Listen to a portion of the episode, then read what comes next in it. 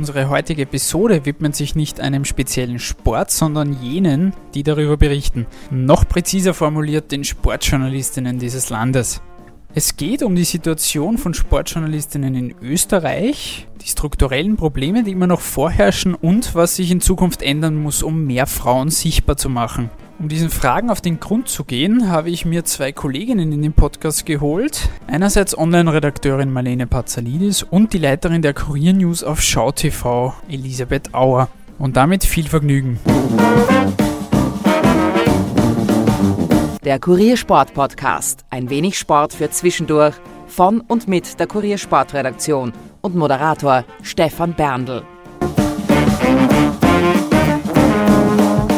Ich freue mich ganz besonders, heute zwei geschätzte Kolleginnen im Podcast begrüßen zu dürfen. Auf der einen Seite ist das Marlene Pazzalidis, Lifestyle-Redakteurin beim Kurier. Hallo Marlene. Hallo. Du wirst heute mit mir gemeinsam durch den Podcast führen. Und auf der anderen Seite habe ich noch Elisabeth Auer, unsere Leiterin der Kurier News auf SchauTV, langjährige Sportreporterin und Opfer des Vereins Wir Frauen im Sport. Und noch dazu jene Kollegin, die mir ja dankenswerterweise den Podcast, das Intro eingesprochen hat. Hallo, falls man die Stimme jetzt wieder erkennt. Ja, vielen Dank fürs Dabeisein. Gern. Über was reden wir eigentlich heute? Wir gehen diesmal etwas vom eigentlichen Sportthema weg und reden über den Sportjournalismus bzw. die Rolle von Frauen im Sportjournalismus. Marlene, du hast in den letzten zwei Wochen dich ausführlich mit dem Thema beschäftigt und eine Geschichte für den Kurier recherchiert und geschrieben. Du hast da schön passend in der Einleitung geschrieben über eine Minderheit, die eigentlich keine sein sollte. Wie bist du an die Recherche herangegangen und was waren so die Erkenntnisse, die du bekommen hast? Also so richtig ausführlich mit dem Thema beschäftigt zum ersten Mal diesen Sommer eigentlich schon. Das war im Zuge der WM, der Fußball-WM, wo ja, wo das Thema Sexismus einfach mal wieder breiter diskutiert worden ist. Unter anderem sind ja da ganz brutale und beleidigende Anfeindungen gegen die Claudia Neumann auf Social Media vorgebracht worden. Und irgendwie habe ich dann angefangen, mir das genauer anzuschauen. Habe dann auch sehr spannende Gespräche mit der Elli führen dürfen über dieses Thema und ähm, eben über diesen Verein Wir Frauen im Sport, diese Initiative, die sich eben diesem Thema auch verschrieben hat. Ja, und jetzt ist das, habe ich mich dem Thema eben nochmal gewidmet oder es war irgendwie so eine laufende Auseinandersetzung. Und im Zuge der Recherche merkt man eigentlich eins ganz schnell. Es gibt zwar mehr Frauen als früher im Sportjournalismus, aber immer noch nicht, nicht recht viele. Und das Zweite ist, ähm, es mangelt halt ein bisschen an Fakten und an wissenschaftlichem Material generell zu dem Thema. Also da gibt's nicht so viel, was jetzt so wahnsinnig in die Tiefe geht und da komme ich auch schon zu dir. Elli, ihr habt sich ja auch im, im Zuge dieser Gründung von eurem Verein Wir Frauen im Sport ähm, um eine Bestandsaufnahme bemüht und ja, vielleicht kannst du mal sagen, wie ihr an das Thema rangegangen seid und was am Ende dieser Bemühungen steht oder stand. Also wir haben uns am Anfang ähm, äh, getroffen, einfach nur um, um, uns auszutauschen. Das war eine Idee von einer ähm, Kollegin von mir. Wir haben beide 20 Jahre jeweils im Sportjournalismus gearbeitet und waren von einem Tag auf den anderen dann beide nicht mehr im Sportjournalismus ähm, und haben uns dann irgendwie über Ursachen und haben uns halt unterhalten über Ursachen, über Probleme etc. Und komischerweise sind wir da das erste Mal draufgekommen, dass wir ähnliche Erfahrungen haben, dass wir ähnliche Sätze, Sprüche, alles, was also im Sportjournalismus an der Tagesordnung ist, ich sage immer so ein, ein Eldorado an Machismen, Sexismen und allem, was es so hergibt, weil es natürlich äh, nach wie vor wenig Frauen gibt. Und da haben wir uns unterhalten darüber und haben gesagt, na, vielleicht geht es den anderen ja gleich wie uns. Weil für uns war das dann so ein Aha-Moment zu sagen, okay, da ist eine Kollegin, da geht's ganz genau gleich wie mir, weil ich war lange Jahre die einzige Frau im Sportjournalismus. Ihr ging's gleich. Und dann wurde die Gruppe größer und, und der Erfahrungsschatz reicher und sehr ähnlich bei allen beteiligten Frauen. Natürlich, obwohl jede so ihre eigene Geschichte dazu hat. Und irgendwann kam dann die Idee, wir, wir gründen jetzt einen eigenen Verein. Was du vorher schon gesagt hast zu den Fakten, eigentlich wissen wir gar nicht, ob es früher äh, weniger Sportjournalistinnen gab oder nicht. Wir vermuten es, aber es gibt keine Fakten darüber. Das war auch unsere Erkenntnis, die wir hatten, weil wir gesagt haben, wenn wir argumentieren, wenn wir über Problemlösungen, an Problemlösungen gehen wollen oder uns überlegen wollen, wie kann man Dinge ändern, müssen wir mal von einer Basis ausgehen und die Basis sollte faktenorientiert sein. Und dann haben wir festgestellt, es gibt weder aktuelle Zahlen, noch gibt es Erhebungen, noch gibt es Untersuchungen und wir haben versucht, jetzt schrittweise über verschiedenste Kanäle uns Informationen zu holen und laden auch alle Frauen, die es gibt, die im Sport sind, als, äh, ob als äh, Journalistinnen, als Managerinnen, Pressesprecherinnen ein, ihre Erfahrungen uns mitzuteilen, damit wir einen Pool schaffen, schaffen können, an, wo wir Fakten schaffen können. Aber du hast recht, äh, das, was wir bislang gemacht haben mit den mit äh, Informationen zur äh, Situation von Sportjournalistinnen in Österreich ist, dass wir erhoben haben, dass es derzeit 9,52 Prozent sind im Schnitt in Österreich von Frauen, die in äh, Sportredaktionen arbeiten. Marlene, du hast ja auch mit dem Leiter der Universität Salzburg, also dem Sportlehrgang dort gesprochen, Minas Dimitriou. Der meinte, dass seit einigen Jahren jetzt Bemühungen im Laufen sind, dass man da Zahlen bekommt, wie viele Sportjournalistinnen es gibt, beziehungsweise wie das Image auch ist und wie mit Sportjournalistinnen umgegangen wird. Im Zuge dessen sind 106 Sportjournalistinnen und Sportjournalisten befragt worden und die maßgeblichen Ergebnisse, die hören wir uns ganz kurz an. Fast die der Männer gesagt, dass die Frauen kein Interesse an Sport haben. Übrigens, auch 30 Prozent der Frauen haben das als Grund genannt. Interessant ist auch, dass die Frauen, also sowohl Männer als auch Frauen gesagt haben, dass Frauen letztendlich in diese, in diese Sportredaktion weniger Chancen bekommen, also damit sie einfach sich weiterentwickeln. Im Vergleich jetzt zu den Männern in diesem Zusammenhang. Übrigens, Männer haben das auch gesagt, das haben die einfach zugegeben. Und jetzt mhm. kommt das Interessanteste hier ist folgendes. Also wir haben einfach hier auch andere Gründe äh, bekommen. Zum Beispiel sehr viele Männer, aber auch sehr viele Frauen, also die sind Sportjournalistinnen, alle diese Personen, haben gesagt, dass die Arbeitszeiten doch ein Problem ist. Denken Sie bitte dran, Frauen haben das auch gesagt, dass die Arbeitszeiten innerhalb von Sportredaktionen sind letztendlich feindlich, sind einfach ein Problem, wenn man zum Beispiel eine Familie haben möchte.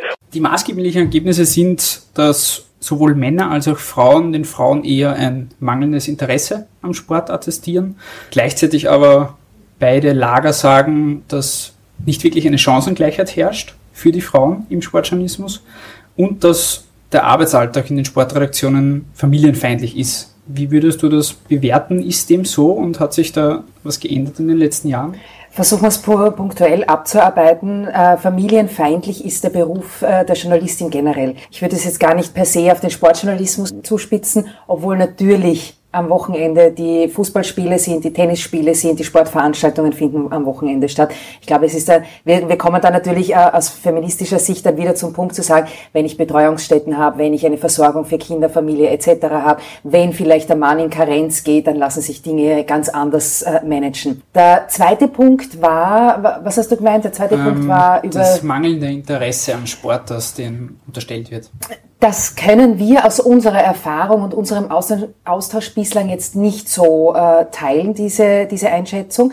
Aber was wir sehr wohl ähm, äh, mitbekommen, ist, dass, dass äh, Frauen ermutigt werden müssen, selbstbewusster aufzutreten. Wir kriegen oft mit, dass, äh, oder äh, ein, ein konkretes Beispiel, eine Kollegin von, ähm, aus dem Fußballbereich hat gesagt, sie sieht zum Beispiel beim Training nie Frauen, die, oder Journalistinnen, die zum Training zuschauen kommen. Das, das sind oft die Männer, die dann äh, auch zum Training gehen, um sich zu informieren, um alle Informationen zu bekommen, um vielleicht Gespräche auch abseits zu führen. Da müssen Frauen auch selbstbewusster werden, zu sagen, okay, das, das ist jetzt äh, das, mein dezidiertes Berufsziel, da, was muss ich dafür tun? Und all diese Punkte muss man Frauen auch vermitteln oder das wollen wir zumindest, machen wir das zum, zum Teil auch bei uns in Gesprächen im Verein, zu sagen, was braucht es, ähm, wie kann ich mich bestmöglich aufstellen, wenn das mein Berufswunsch ist. Mhm. Ja? Also das ist schon, eine, schon ein Punkt, äh, da kommt sicher auch eine Kritik an, die berechtigt ist zum Teil, aber man muss auch dazu sagen, und ich, das äh, von der Sportuniversität in Salzburg muss man auch sagen, es äh, äh, soweit ich weiß, Marlene, das war in deinem Artikel, dass 30 Prozent der Studentinnen, ähm, der Studentinnen und Studenten Frauen sind, äh, muss man sich auch fragen, warum finden dann so wenige in den Berufsalltag? Also ich glaube, da gibt es mehrere Punkte, an denen man mhm. ansetzen könnte. Und der Punkt Chancengleichheit, den werden wir dann eh noch ausführlich auch besprechen, würdest du das auch so sehen, dass diese Chancengleichheit, die man sich wünschen würde, einfach nicht da ist. Es ist auch hier wieder so, dass, dass äh, man nichts in Zahlen messen kann, außer die Zahl, dass man sagt, es gibt eine, eine Zahl an, an Journalistinnen in Österreich in den Redaktionen, es gibt eine äh, Chefredakteurin einer Sportredaktion und that's it. Und das ist einmal das, wo, da kann man, ich meine, da kann man jetzt herumdiskutieren und, und Formeln entwerfen, wie wir wollen. Das hat nichts mit Chancengleichheit zu tun. Die Ursachen sind unterschiedlich. Und da muss man unterschiedliche äh, Wege gehen, um das möglicherweise zu verbessern. Weil natürlich muss und wird nicht jede Frau als Sportjournalistin werden. Der Punkt ist, dass die, die es werden wollen, alle Möglichkeiten haben sollen, die auch Männer haben. Und klar, da gibt's nach wie vor Schrauben, an denen man drehen muss. Wenn ich im Sportjournalismus noch einmal an Führungspositionen denke, gibt es ganz wenige. Es gibt ähm, im, im ORF-Sport beispielsweise Frauen, äh, die sehr viele lange Jahre schon arbeiten, die jetzt ähm, für Sendungen leiten wie eine Gabi Jahn oder Uli Schwarz-Hinterberger. Das sind aber vereinzelte Frauen. Wir reden da jetzt nicht von einer Masse, wenn ich an, an, an die Sportjournalistinnen in Österreich denke, nämlich an Sportjournalisten. Und dann kommt man noch einmal zu einem Bereich, der die Vereinsarbeit oder wo es um, um Bundessportorganisationen etc. geht. Da reden wir wieder von männlich besetzten äh, Verbänden und Organisationen. Wir reden von männlichen Strukturen und Männer, die äh, Aufgaben verteilen. Das ist ein Problem. Ja, also zum einen finde ich es immer ganz spannend, sich mit konkreten Zahlen und Fakten auseinanderzusetzen. Ich glaube, das ist auch wichtig, um, um so einer Debatte ja, Gewicht zu verleihen. Jetzt kann man sich so Dinge aus einer quantitativen äh, Sicht und auf einer quantitativen Ebene anschauen. Ich finde es auch immer ganz spannend, so ein bisschen in die qualitative Forschung zu gehen. Und da hat die Alexandra Kleppwitsch an der Uni Wien eine sehr spannende Magisterarbeit dazu verfasst. Ähm, auch wieder hier, es gibt sehr wenig, also es, es gibt sehr wenig ähnliche Erhebungen. Und sie hat mit zwölf österreichischen Sportjournalistinnen gesprochen und hat sozusagen, sozusagen ein bisschen ihre Arbeitsrealität versucht abzubilden ähm, durch diese Interviews. Und die Studie ist jetzt nicht repräsentativ, das muss man natürlich immer vorausschicken und ähm, das irgendwie im Hinterkopf haben. Aber aus dieser Studie lässt sich und an den Antworten der Sportjournalistin lässt sich schon ablesen, dass es diese latente Ungleichbehandlung in den Redaktionen nach wie vor gibt. Es hat keine Frau von jetzt offener Diskriminierung und offenem Sexismus gesprochen, aber man hatte, und das ist jetzt ein Zitat, das man so der Sukkus der, der Studie, man hat so das Gefühl, ein bisschen in ein männliches Hoheitsgebiet trotzdem vorgedrungen zu sein. Ja, dieses Gefühl wird durchaus erlebt. Und diese Ungleichbehandlung manifestiert sich unter anderem damit, dass diese vermeintlich männlichen Themengebiete an die männlichen Kollegen gehen und die vermeintlich weiblichen immer noch den Frauen sozusagen zugeschanzt werden, wenn sie denn überhaupt zum Zug kommen. Ähm, jetzt würde ich dich gerne auch aus deiner Erfahrung, äh, du warst selbst lange Jahre Sportjournalistin, wie ordnest du das ein? Hast du das auch erlebt? Reflektiert sich das auch in deinen Erfahrungen? Ich kann das, was du jetzt gesagt hast, äh, nur voll und ganz unterstreichen. Das deckt sich genau eins zu eins mit dem, was ich auch erlebt habe. Du steigst als, als, als ähm, Sportjournalistin ein und kriegst einmal die klassischen Frauenthemen. Das, ist, ähm, das sind Klischees und, und äh, das ist ein Schubladendenken, ähm, dass es nach wie vor noch gibt, wo einfach gewisse Sportarten Frauen zugeschrieben werden oder gewisse Dinge, äh, in denen sie im Sport vorkommen sollen. Ähm, wir reden ja auch immer darüber, wenn wir über, Frauen im Sport reden, dass sie ähm, sichtbar sein sollen, dass sie ähm, als Moderatorinnen arbeiten sollen. Es gibt ganz viele, die, die fantastische Beitragsgestalterinnen sind, die in der Regie sitzen, die, die Kamerafrauen sind etc., äh, die natürlich auch wieder ganz andere Blickwinkel auf Sportereignisse einbringen, ja, die für, für alle eine Bereicherung sind. Aber die Erfahrungen nochmal, ja, das habe ich auch so erlebt, ähm, auch, auch in der Sprache, im Umgang mit, mit mir und mit Kolleginnen und weil du als Frau natürlich immer eine Minderheit in einer Redaktion bist. So groß kann die Redaktion gar nicht sein. Frauen sind im Sportjournalismus immer eine Minderheit. Und natürlich merkt man das dann, an, wenn sich's zuspitzt, so wie überall, wird die Minderheit dann irgendwie ausgebotet oder steht außen vor. Und das aber nicht aufgrund einer, einer natürlichen Auslese, das muss man immer dazu sagen, sondern weil es, weil gewisse Strukturen das so fördern.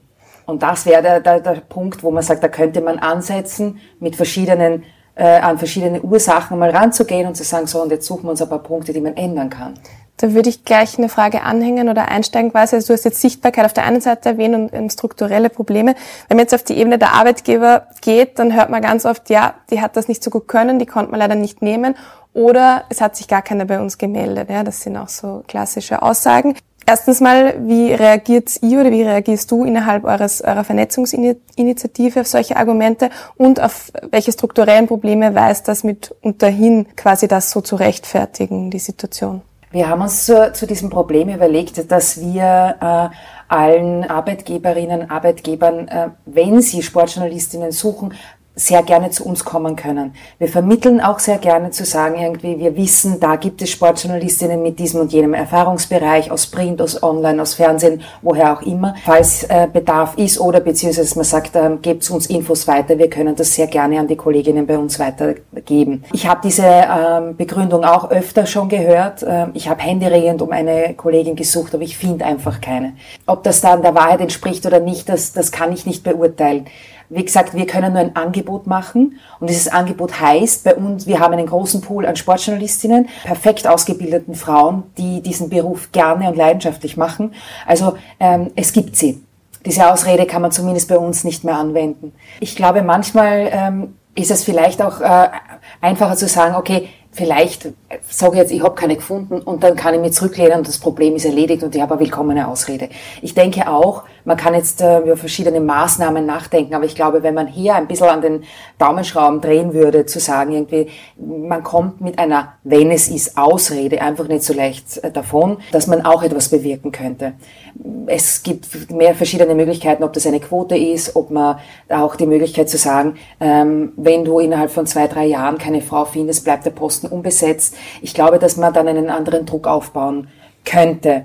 Es ist schade, dass es äh, Maßnahmen oder Überlegungen wie diese geben muss, aber ohne ändert sich nichts, wie wir wissen. Aber das gibt, das sind Möglichkeiten und wir bieten zumindest jetzt einmal eine, einen sehr diplomatischen Zugang zu sagen, es gibt eine Plattform. Ein großes Thema, was da natürlich nicht nur in Verbindung mit dem Sport gebracht wird, sondern auch Politik, ist das Thema Quote. Also eine gezielte Förderung von Sportjournalistinnen, dass die an die Reihe kommen und auch ihren Platz bekommen. Nicht alle stehen dem wirklich positiv gegenüber in der Branche. Minas Dimitriou und auch Hans-Peter Drost haben sich auch dazu geäußert und die zwei Stimmen hören wir uns ganz kurz an. Der Hans-Peter Drost hat sich da auch eine kleine Diskussion mit dir geliefert bei der letzten Veranstaltung. Bin einfach eigentlich, wenn Sie mich einfach so fragen, so spontan, äh, ich würde sofort sagen, ich bin für eine temporäre Quote was wir, was wir vorhaben, Sie haben das auch jetzt ein bisschen gesagt, wir wollen einfach natürlich einfach versuchen, in, und in unsere Settings natürlich das auszuprobieren, wie das funktioniert. Und da kann man natürlich auch ein bisschen sehen, äh, ob sowas, also ob diese Maßnahme gut oder schlecht ist. Wenn ich jetzt irgendwo, wenn wir einfach jetzt äh, den Vorschlag unterbreiten, ah, überall Quoten und so weiter und so fort, ehrlich gesagt, wir haben mit, der Reaktion, mit den Redaktionen sehr schlechte Erfahrungen gemacht. Ja, ich bin gegen ein Zuckerl für irgendwas und zwar aus dem Grund, weil das ja per se von jemandem, der eine Redaktion leitet. Ja, also ich war ein Trottel wenn ich nicht schaue, dass so viel wie möglich Frauen... Aber warum machen so wenig? Es gibt so viele Redaktionen, wenn wir uns, wie gesagt, die Printredaktionen, du, du sprichst ja auch mit, mit, mit Sportchefs von anderen Abteilungen. Ja, ja. Die werden ja irgendeinen Grund nennen, warum, warum es so ist. Der Grund, gesagt, ich, die, ich Gründe, die, die Gründe sind zigfach immer die gleichen. Und die gelten aber für mich nicht, weil die einfach nicht stimmen. Aber warum gelten sie für andere? Äh, diskutiert sie das manchmal? Oh ja, na, wahrscheinlich. Ja, naja, also in der Sportredaktion per se, was den ORF betrifft, wird das nicht ja. diskutiert, weil das, das klar ist. Also das ist, da gibt's, da wird eher diskutiert, wieso, also wir diskutieren eher an, wieso haben wir nicht schon dort und dort die und die nicht schon so weit, dass ich das und das machen kann im Vergleich zu dem und dem. Welche Chancen siehst du beim Thema Quote dass das auch wirklich langfristig eine Lösung ist? Ich glaube prinzipiell einmal, wie gesagt, man kann über die, die Quote sehr kontrovers diskutieren. Es gibt ein Für und Wider und ich war, ich sage einmal, in den ersten zehn Jahren meiner Sportjournalistinnenlaufbahn gegen die Quote und habe mir immer gedacht, wenn man möchte und wenn man etwas unbedingt will, dann erreiche ich das auch. Ich wurde eines Besseren belehrt. Insofern glaube ich äh, aus meiner Sicht, ähm, dass eine Quote dringend notwendig wäre. Gab so, Entschuldigung, wenn ich dich unterbreche, hm? ähm, gab so einen Moment, wo du eines Besseren belehrt worden bist oder einfach jetzt die jahrelange Arbeit in dem Beruf, dass du gesagt hast, okay, ich bin jetzt doch für die Quote? Es ist die Summe der, äh, der Erfahrungen, würde ich sagen, die, wo ich dann gemerkt habe, okay, es gibt die gläserne Decke, es gibt die Wände, wo man nicht durchkommt und dann stehst du an und dann geht's nicht weiter. Du kämpfst äh, sehr viel und das ist im Sport schon sehr ausgeprägt gegen Männerbünde und Seilschaften, weil es eben ein sehr männerlastige Domäne ist. Und da hast du schlichtweg keine Chance. Ich glaube persönlich, dass die Quote, sie ist jetzt kein Allheilmittel, das will ich gar nicht sagen, aber ich glaube, dass durch die Quote erstens einmal eine Durchmischung stattfindet. Das ist per se schon einmal gut. Wir kennen Zahlen aus der Wirtschaft, wo ähm, Unternehmen extrem davon profitieren, je ausgewogener und durchmischter Abteilungen sind. Das ist einmal der eine Punkt. Ich glaube auch, dass je mehr Frauen es in diesem Bereich gibt, immer mehr Vorbilder und Role Models für junge Journalistinnen da sind, wo sich dann eben Frauen identifizieren damit und sagen, das ist ein toller Job, das interessiert mich, ähm, da möchte ich, das möchte ich auch gerne machen. Und der dritte Punkt ist auch, je mehr Frauen in einem Bereich arbeiten, umso eher haben sie auch die Möglichkeit, dann auch in Führungsebenen vorzudringen, um dann auch Frauen zu fördern um dann auch selbst die Berichterstattung ähm, zu, zu äh, gestalten, die Redaktionen zu gestalten, die Durchmischung zu gestalten und das ergibt in Summe ein bunteres und ausgewogeneres Bild. Aktuell gibt's ja doch schon deutlich mehr Role Models, was das betrifft, etwa Alina Zellofer, wie wir schon angesprochen haben. Gab's das damals bei dir, wie du mit dem Sportjournalismus begonnen hast? Gab's gab's da irgend so ein Role Model? Also viele äh, Vorbilder, in, in, was die, die Quantität betrifft, hat es natürlich nicht gegeben.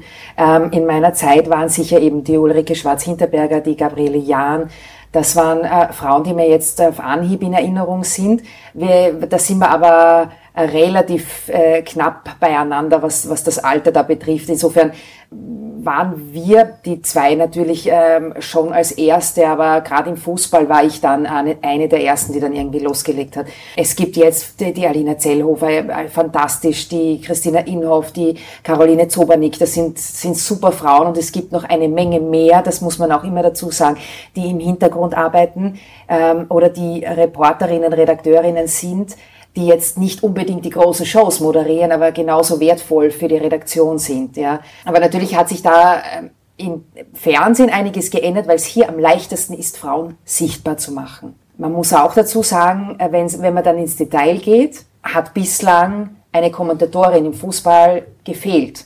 Wir haben zuletzt gehört, ich hoffe, ich greife jetzt nicht vor, aber wir haben zuletzt gehört, dass dass es eine Kommentatorin äh, Marlene, du hast das ja auch geschrieben in, in deiner Geschichte, ab Februar 2019 kommen soll, was sehr erfreulich ist. Aber wir reden dann immer von einzelnen Frauen. Wir reden von Fernsehen, weil da kriegt man es unmittelbar mit. Schlagen Sie einmal die, die Zeitung äh, auf am Sonntag in der Früh, holen Sie sie einmal alle an den Frühstückstisch und schauen Sie, wie viele Sportjournalistinnen Artikel schreiben. Also wir haben jetzt auch ein paar Namen gehört von, von Frauen, die im Sportjournalismus durchaus erfolgreich sind und dass es da immer noch Nachholbedarf gibt. Jetzt ist im öffentlichen Diskurs, und das ist ja auch durchaus erforscht, hält sich immer noch dieses Bild vom typisch männlichen Sportmoderator oder Sportkommentator, der halt sachlich und informiert ist und mit diesen Sachen irgendwie ähm, total vertraut ist. Und auf, auf der anderen Seite gibt es ein weibliches Pendant, das jetzt eher die, die emotionalere, ähm, unter Anführungszeichen schönere Komponente ist. Das sind Denkmuster, die haben sich wahrscheinlich über Jahrzehnte und sind natürlich auch in den gesellschaftlichen Kontext eingebettet ähm, formiert. Was braucht es oder welche Hebel müssen in Bewegung gesetzt werden, damit solche Denkmuster aufgebrochen werden können. Ich rede jetzt durchaus auch vom Publikum, das ja auch bei der Gestaltung von Medien immer eine Rolle spielt und Medienmacher quasi auch Inhalte für das Publikum machen. Ich glaube, dass der wesentliche Punkt die Durchmischung ist. Da beginnt schon einmal innerhalb einer Redaktion.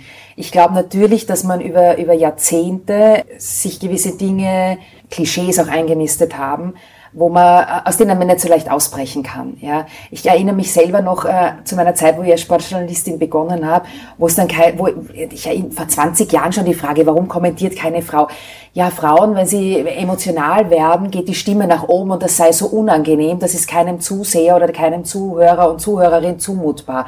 Also mit solchen, solche Märchen, über Jahrzehnte erzählt, erlangen dann halt doch irgendwo einmal eine, eine Glaubwürdigkeit, zumindest in den Köpfen der Menschen. Das muss man, kann man schrittweise natürlich wieder ändern. Ich glaube, wie gesagt, Punkt eins: die Durchmischung macht's aus. Wenn ich gewohnt bin, mehr Frauen im Fernsehen zu sehen, zu hören, zu, als Expertinnen aufzutreten. Es gibt im Sport gibt's immer nur den Experten. Es gibt wahnsinnig viele Expertinnen. Es gibt die Alexandra äh, Wachter, es gibt die Alexandra ja, Meisnitzer. Meisnitzer ja. Genau. Ähm, das sind alles Frauen, die Petra Kronberger, ja. Das sind alles Expertinnen, die brauchen auch Plattformen. Und wenn ich, je öfter ich diese Frauen sehe und höre, umso, umso mehr wird, kommt sie ins Bewusstsein. Und das, dann beginnt ein Prozess. Und dieser Prozess beginnt dann auch bei der Zuseherin und beim Zuseher. Wenn ich die, die Frauen sehe, wahrnehme, höre, dann sind sie in meinem Bewusstsein und dann ist es, wird's Normalität mit der Zeit. Ich denke mir dann sehr oft auch irgendwie, wenn meine Nichte, die ist jetzt sieben, Sportjournalistin werden möchte. Und ich denke mir dann immer, warum sollte, warum sollte sie das nicht werden? Und, und ich möchte aber, dass sie korrekt behandelt wird, dass sie gleiche Berufschancen hat. Und ich möchte nicht, dass die in, in, in 10, 15 Jahren dann da sitzt und, und, und fünf Vorbilder hat als mhm. Frauen, sondern die soll das alles machen dürfen. Ja. Und deswegen glaube ich, wäre das schon wichtig. Und ich denke, das sollten irgendwie alle, die mit ihren Töchtern äh, am Sonntag am Fußballplatz gehen, sollten sich einmal überlegen, welche Berufschancen ihre Töchter auf einem Fußballplatz hätten. Und vielleicht kann man da auch ansetzen. Ihr übt bei dem Verein Wir Frauen im Sport ja nicht nur an den Geschlechterverhältnissen Kritik, sondern auch generell an den Strukturen, das haben wir auch schon angesprochen. Jetzt wurde erst kürzlich die Kommission und der Aufsichtsrat der Bundessport GmbH, auch das hast du schon erwähnt, die für die Vergabe von Sportfördergeldern verantwortlich ist und dementsprechend auch für Mädchen- und Frauensport ausschließlich mit Männern besetzt. Minas Dimitriou hat sich auch dazu geäußert und relativ klare Worte gefunden. Ja, was soll man dort sagen? Das ist natürlich unglaublich schlecht. Also da bin ich der Meinung, bei solchen bei solche Positionen, da, da gehört eine Quote her. Und nicht mal temporäre Quote. Das ist meine Meinung.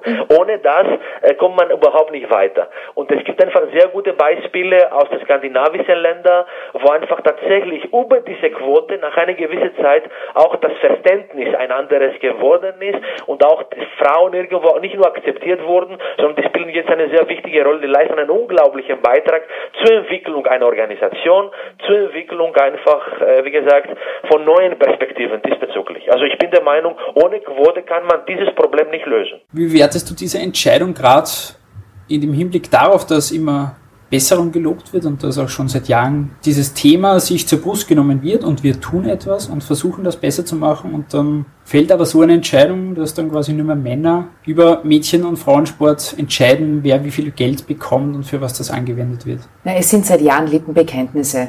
Und die führen genau ins Leere. Da kommt genau nichts dabei raus. Ich weiß nicht, wie viele unzählige Arbeitsgruppen es seitens des Sportministeriums und ich bin selber in, in einer gesessen und sitze nach wie vor in einer, die äh, den Auftrag hatte, zur Gleichstellung von Frauen im Sport äh, Maßnahmen zu erarbeiten.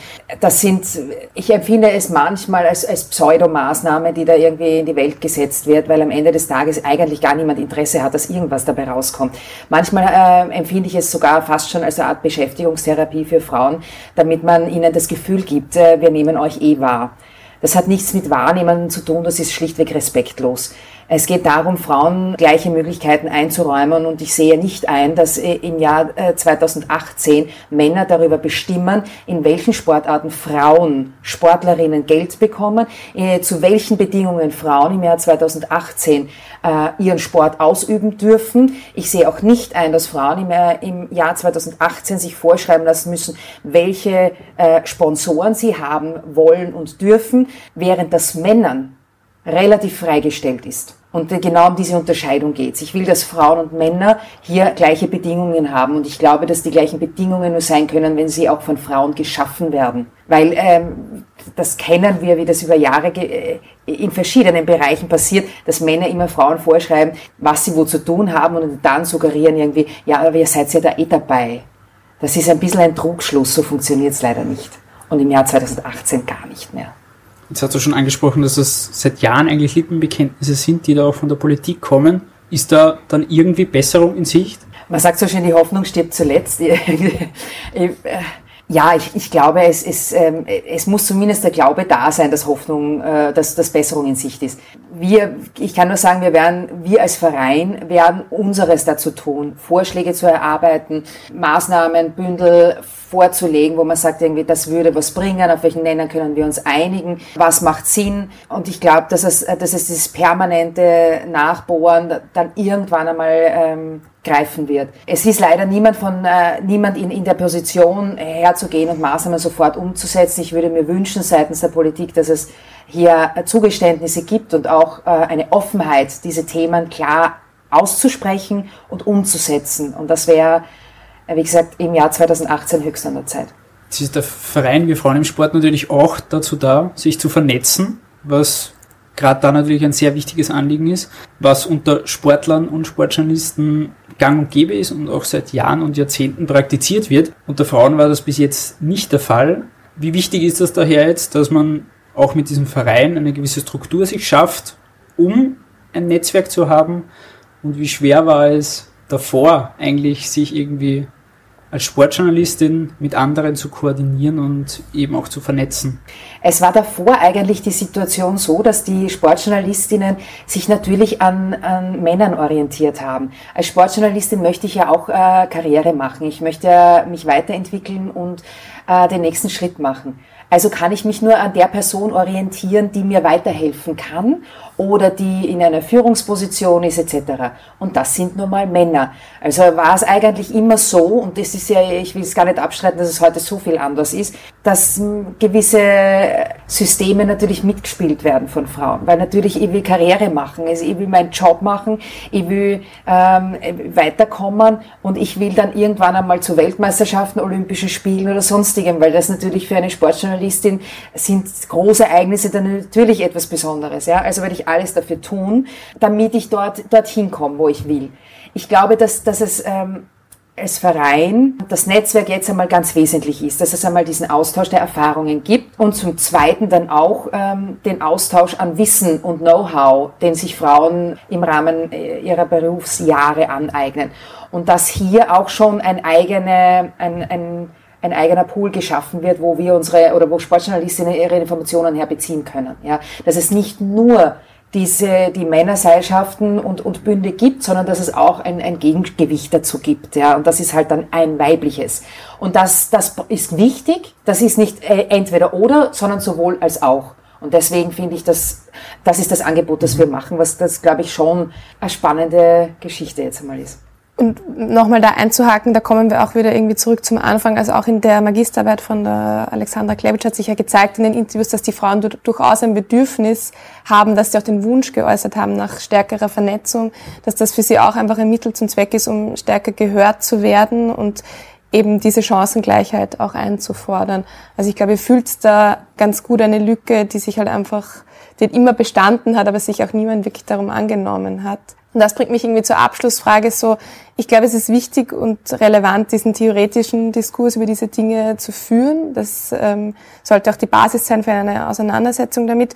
Bis das jetzt in konkrete Maßnahmenpakete fließt, ähm, wird es wohl noch dauern und man muss halt hartnäckig bleiben, um das dann ähm, quasi auch zu beschleunigen. Aber was würdest du dir aus heutiger Sicht für die Sportjournalistinnen von morgen wünschen?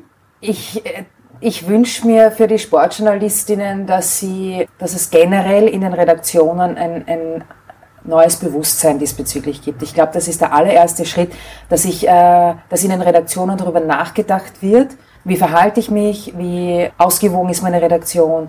Ist meine Perspektive immer die richtige? Wie durchmischt ist meine Berichterstattung? Und ich glaube, das ist äh, mal der erste Schritt, zu sagen, okay, ähm, diese Bewusstseinsbildung ist einmal Punkt eins Punkt zwei ist, ist natürlich der, das Ziel, äh, Frauen, die dies wollen, in den Sportjournalismus zu bringen und die zu bestärken. Und äh, das, das ist eigentlich einmal so, so der wesentliche Punkt, wo ich sage, das, das ist das, das große Ziel. Und dass sich die Frauen, Frauen untereinander dann halt, ähm, ob das jetzt bei unserem Verein ist oder auch in anderen Vereinen, aber einfach einmal austauschen und sich gegenseitig stärken. Gut, danke liebe Elisabeth, fürs Dabeisein. Auch dir, Marlene, danke fürs Dabeisein und Mitmoderieren. Für dieses sehr interessante und wichtige Gespräch, vor allem zu einem wichtigen Thema. Ich bedanke mich auch bei allen fürs Zuhören und bis zum nächsten Mal.